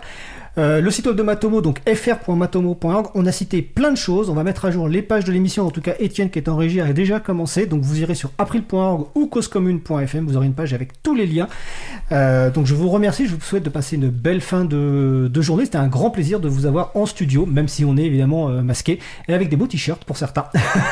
plaisir partagé. Merci beaucoup. Belle fin de journée. Alors on va faire une pause musicale.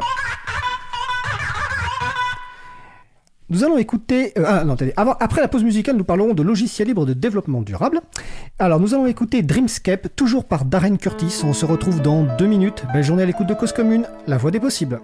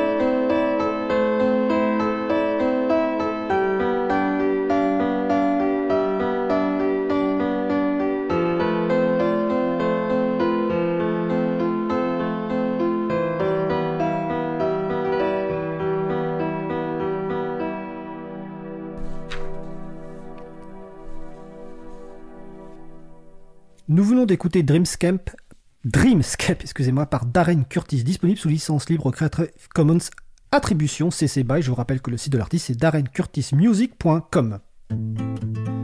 Retrouvez toutes les musiques diffusées au cours des émissions sur causecommune.fm et sur april.org.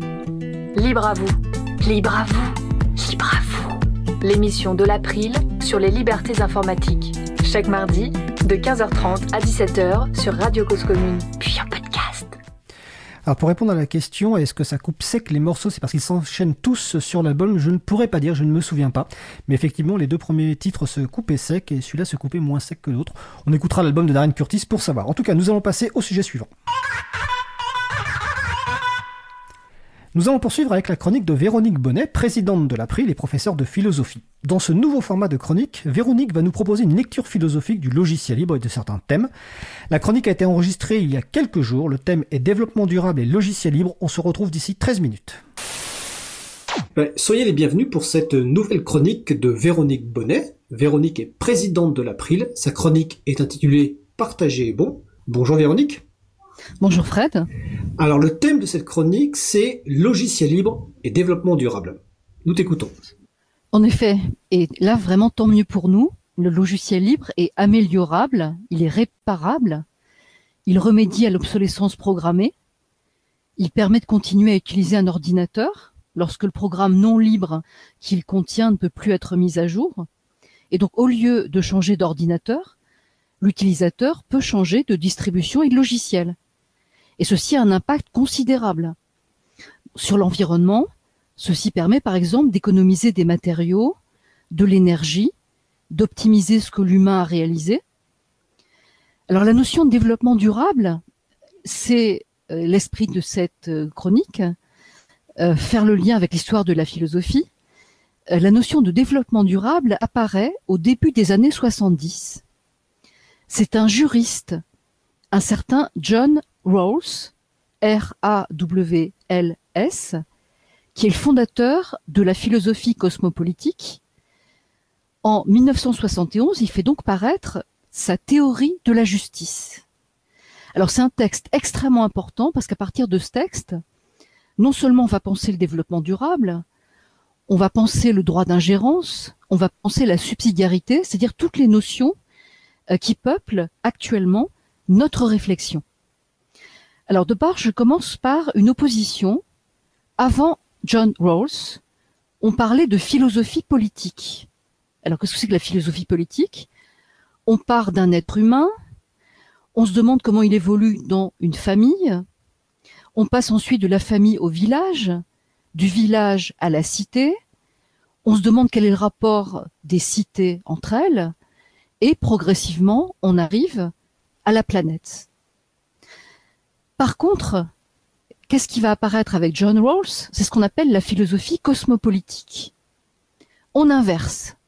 C'est-à-dire qu'on part de la planète, on se dit qu'un humain ne choisit pas quand il va naître et où il va naître, et donc on se demande comment il faudrait que la planète soit configurée pour que venir au monde soit à peu près acceptable, étant donné qu'on ne sait pas à quel moment on va le faire et où on va le faire. Et ça donne quoi? Ben, Ça donne que à partir d'une réflexion sur la planète, on va se dire qu'il est préférable que de toute façon cette planète fasse attention au développement durable. Il ne faut pas que toutes les ressources aient été euh, dépensées. Il faut que sur cette planète, quand un pays se comporte d'une manière euh, éthiquement un peu douteuse, il soit possible qu'il y ait un droit d'ingérence, il soit possible qu'il y ait une subsidiarité, de façon à ce que naître soit le plus humanisant possible, le moins risqué possible, étant donné qu'on ne sait pas dans quel pays on le fera et quand on le fera. Alors par exemple pour le développement durable, ça consiste à dire euh, qu'il serait bien d'emprunter à la Terre le moins de ressources possible, dans l'idée de les lui rendre euh, de la façon euh, la plus adéquate sans qu'il y ait des déperditions. Je pars d'un exemple. Pour produire un jean, 10 000 litres d'eau sont nécessaires. Il faut faire pousser le coton, il faut le préparer pour pouvoir le tisser, le teindre, le laver, et parfois même le délaver. Et donc, on peut s'arranger pour limiter l'utilisation de l'eau pour éviter d'aggraver le stress hydrique qui concerne même des humains. Et donc peut-être que plutôt que de produire du coton, on va aller vers du chanvre, on va aller vers de l'ortie, ou alors on va réutiliser le jean. Bon, pour ça, il y a des ressourceries, il y a des brocantes. Ou alors on va réutiliser seulement, s'il est abîmé, des fibres pour faire un nouveau jean. Alors l'analogie est la suivante. Dans le registre informatique lui-même, on peut aussi bien dégager, à partir de l'existant, c'est-à-dire du parc des ordinateurs et des téléphones portables, un potentiel important. Et en effet, dans le registre de l'écologie, de la réduction de la fracture numérique, dans le registre de la ville inclusive, on peut faire, avec des ordinateurs, avec des portables, beaucoup d'économies si on utilise le logiciel libre pour reconditionner ce qui ne peut pas être mis à jour euh, dans un contexte de logiciel non libre. Et là, on est dans le partage des savoirs, dans l'équipement de personnes défavorisées, et donc vers une réduction de la fracture aussi bien numérique que sociale. Alors, je vais prendre trois exemples qui illustrent le lien entre logiciel libre et développement durable. Premier exemple, on peut reconfigurer son matériel avec du logiciel libre. Alors c'est par exemple ce qui se passe au carrefour numérique de la Cité des sciences et de l'industrie de la Villette. Les premiers samedis, de 14h à 18h, il y a des install parties. Et là, les utilisateurs qui ne peuvent plus faire de mise à jour du logiciel non libre de leur ordinateur ou de leur téléphone portable, après avoir fait une sauvegarde de leurs données, peuvent installer ou faire installer des distributions libres euh, qui vont permettre de réutiliser, de reconditionner au lieu de jeter. Bon, mais pour ça, évidemment, il ne faut pas qu'il y ait de blocage du boot euh, qui empêche toute nouvelle installation. Alors, ces install parties sont corrélées à des ateliers d'aide à l'utilisation, à des conférences de sensibilisation, a une dimension qui est écologique, qui est éthique. Et par exemple, pour les ordinateurs, on peut utiliser la distribution Debian, Ubuntu, Fedora, Mageia pour GNU Linux. pour les portables, on peut utiliser Replicant, Lineage OS, F-Droid pour Android. Deuxième exemple, on peut faire intervenir des associations de récupération et de reconfiguration. Alors par exemple, sur cette antenne, c'est exprimé Antanac, qui est une association euh, qui n'est pas loin d'ailleurs de la radio, rue Bernard Dimet, une association loi 1901, sans but lucratif. Le matériel informatique récupéré est donc reconfiguré avec GNU Linux et préparé avec des logiciels libres en vue d'une nouvelle utilisation, puisque le don, le partage sont des axes puissants du free software. Un troisième et dernier exemple, on peut se tourner vers un collectif ayant développé une vocation cosmopolitique et tiers-mondiste. Alors je pense en particulier à Emma Buntus, qui s'est constituée en 2011. Alors le nom Emma Buntus est une synthèse d'Emmaüs, donc Association humanitaire de l'abbé Pierre, et de Ubuntu, qui signifie humanité dans la langue originelle de l'Afrique du Sud. Le but est de donner aux personnes ayant peu de moyens financiers la possibilité de posséder du matériel informatique. Bon, ce qui amène à solliciter euh, tous les organismes privés et publics pour partager un projet social, solidaire, environnemental. En effet, on sait bien que trop d'ordinateurs jonchent les rues, parce que l'obsolescence programmée est parfois vécue comme une fatalité. Et là, il y a pollution visuelle, gâchis écologique de métaux rares, irrespect de l'investissement en termes d'énergie et d'inventivité humaine. Y remédier, grâce au logiciel libre, constitue un gisement d'emploi. On va récupérer, on va réparer. Ceci ouvre des projets mobilisateurs, porteurs de synergie pour les bénévoles, opérer un reconditionnement logiciel en agissant en amont avant la décision de jeter est apporté au crédit du logiciel libre. Et ce n'est pas pour rien que l'April est actrice pour sensibiliser au risque d'une informatique de court terme et ça n'est pas pour rien que l'April veut privilégier l'économie circulaire. Et à ce propos, il serait intéressant que l'indice de réparabilité, nouvellement instauré, fort heureusement, prenne en compte ce qu'on appelle la couche logicielle de la carte mère des ordinateurs, parce qu'il y a des couches logicielles qui peuvent bloquer le boot, alors qu'il faut laisser aux utilisateurs la liberté de changer de logiciel plutôt que de changer de matériel. La liberté, encore et toujours, Fred, la liberté nous caractérise et elle nous importe. Bah, tout à fait Véronique et comme tu le dis on est on est mobilisé sur ces sujets d'ailleurs actuellement euh, il y a à l'Assemblée nationale la proposition de loi visant à réduire l'empreinte environnementale du numérique en France et il y a eu notamment des amendements qui ont été déposés euh, suite à notre travail et celui aussi de halte à l'obsolescence programmée de Green IT dont l'un par exemple justement vise à interdire ce dont tu parlais à l'instant, c'est-à-dire interdire les techniques, y compris euh, logiciels dont l'objet est de restreindre la liberté d'une personne pour installer des logiciels ou systèmes d'exploitation de son choix. Euh, c'est ce que tu parlais à l'instant. C'est un amendement qui a été d'ailleurs voté avec une petite modification qui tient compte de la, durée de, de, garantie, mais en tout cas les débats ne sont pas finis. Euh, donc c'est effectivement un sujet très important. Tu citais Antanac, je vais juste te rappeler qu'Antanac c'est les voisins de Côte Commune, les voisins et voisines, hein, au 18 rue Bernard Dimet dans le 18e, et le site c'est antanac.com. Et tu parlais des téléphones euh, mobiles, euh, je précise qu'à la rentrée de septembre 2021, nous devrions avoir un sujet avec une invitée qui nous parlera notamment du, du Fairphone.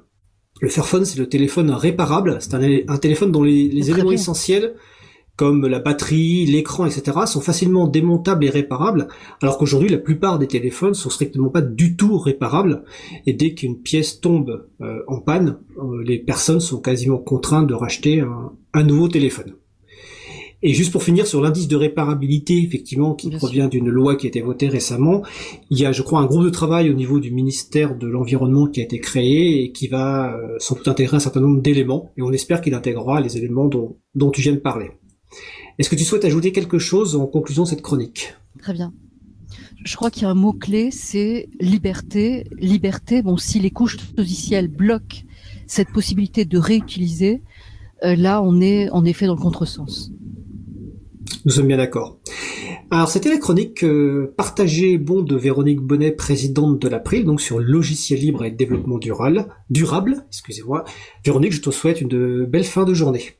Très belle fin de journée à toi, Fred.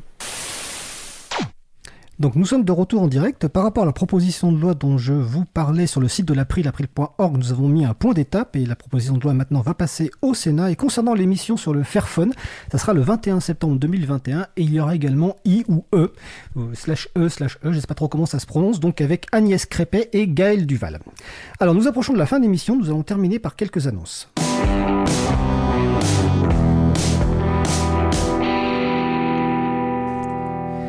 Alors, dans les annonces, ce week-end, il y a le second tour des élections régionales et départementales. À cette occasion, nous proposons aux personnes candidates de signer le pacte du logiciel libre afin de marquer votre engagement, leur engagement, si elles sont élues, à mettre en place une priorité au logiciel libre et au format ouvert dans leur collectivité. Nous invitons bien sûr toutes celles et ceux qui le souhaitent à contacter les candidates et candidats, particulièrement les têtes de liste pour les régionales, pour les encourager à signer le pacte du logiciel libre et aussi profiter de l'occasion pour les sensibiliser aux enjeux des libertés informatiques. Alors, la fin de saison de l'émission approche. La dernière émission c'est la semaine prochaine, le 29 juin 2021, puis une pause estivale et un objectif de reprise mardi 7 septembre 2021.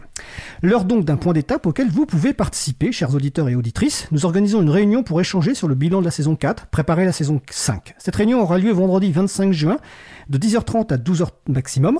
Cette réunion sera ouverte à toute personne qui le souhaite et aura lieu sur le serveur d'audioconférence de l'April. Toutes les informations utiles sur april.org. Si vous souhaitez accéder, euh, découvrir les coulisses d'une radio, de votre émission, ben vous pouvez venir assister au direct comme l'a fait aujourd'hui euh, Tiken. Euh, nous pouvons proposer jusqu'à 2-3 personnes maximum actuellement de venir au studio de Cause Commune le mardi pour assister à la mise en place vers 15h et au direct à 15h30. Le studio est situé dans le 18e arrondissement de Paris. Contactez-nous si vous êtes intéressé, sachant que la dernière émission de la saison, ben, c'est mardi prochain, mais nous poursuivrons ces portes ouvertes à la rentrée, évidemment. Euh, dans les conférences, j'ai noté une conférence intéressante qui s'appelle le NetMask et la plume. Alors je précise que NetMask, ça s'écrit N-E-T-M-A-S-K, ça fera rire évidemment les, les informaticiens. C'est une conférence euh, organisée donc le 30 juin 2021 en ligne sur l'histoire et l'évolution de la cybersécurité et c'est animé par quatre journalistes experts du domaine, Marc Olanier, Jean-Marc Manac, Valérie Marchise et Marc Ress que nous avons eu l'occasion de recevoir à de nombreuses reprises dans l'émission. Donc le site c'est le netmasqueetlaplume.org mais évidemment nous mettrons les références sur le site de l'April, april.org. Euh, les événements en présentiel commencent à être réorganisés, vous pouvez les trouver tous sur le site de l'agenda du libre, agendadulibre.org. Notre émission se termine. Cette 111e émission a été mise en onde par Étienne Gonu. Merci Étienne. Je remercie également les personnes qui ont participé à l'émission du jour, Eric Faudin, Véronique Bonnet, Alexandre Bulté, Ronan Chardonneau. Merci également à Languin qui va monter le podcast. Merci à Quentin Gibaud qui va découper le podcast complet en podcast individuel par sujet. Vous retrouverez sur notre site web april.org toutes les références utiles, ainsi que sur le site de la radio, causecommune.fm. N'hésitez pas à nous faire des retours pour indiquer ce qui vous a plu, mais aussi des points d'amélioration. Vous pouvez également nous poser toutes questions et nous en répondrons directement ou lors d'une prochaine émission. Toutes vos remarques et questions sont les bienvenues. Nous vous remercions d'avoir écouté l'émission. Si vous avez aimé cette émission, n'hésitez pas à en parler le plus possible autour de vous et faire connaître également la radio Cause Commune, la voix des possibles. Alors je regarde que j'ai un petit peu de temps. Je vais mettre en valeur aujourd'hui une émission de Cause Commune. Il s'agit de Carte Blanche, la matinale du lundi de 7h à 9h, puis en podcast proposé par Lucas Malter et Myriam Kéré. Dans cette émission hebdomadaire, ils explorent les enjeux locaux, nationaux et internationaux qui nous touchent au quotidien, positivement ou non. Au milieu de Carte Blanche, une revue de presse, l'actu, une chronique high-tech, la chronique d'Erwan euh, sur le capitalisme, qui je pense plaira sans doute à certaines personnes, euh, il y a l'entretien de 8 heures avec des personnes invitées. Je signale que Lucas et Mariam ont récemment, Myriam, ont récemment consacré un cycle aux enjeux du féminisme, de l'inclusivité, de la domination masculine que je vous invite fortement, que je vous invite fortement à écouter. Et évidemment, il y a des pauses musicales. En parlant de musique, j'aurai le, le, plaisir de vous poser une nouvelle antenne libre musicale euh, avant la pause estivale avec Mehdi. Ce sera mercredi 7 juillet, 20, oui 7 juillet à 21h. En attendant, la prochaine émission Libre à vous aura lieu en direct mardi 29 juin. Pour la dernière émission de la saison, notre sujet principal se portera sur la reconversion professionnelle vers les métiers de l'informatique. Elle sera animée par ma collègue Isabelle Avani. Nous vous souhaitons de passer une belle fin de journée. Retrouvez ma collègue Isa en direct mardi 29 juin. D'ici là, portez-vous bien.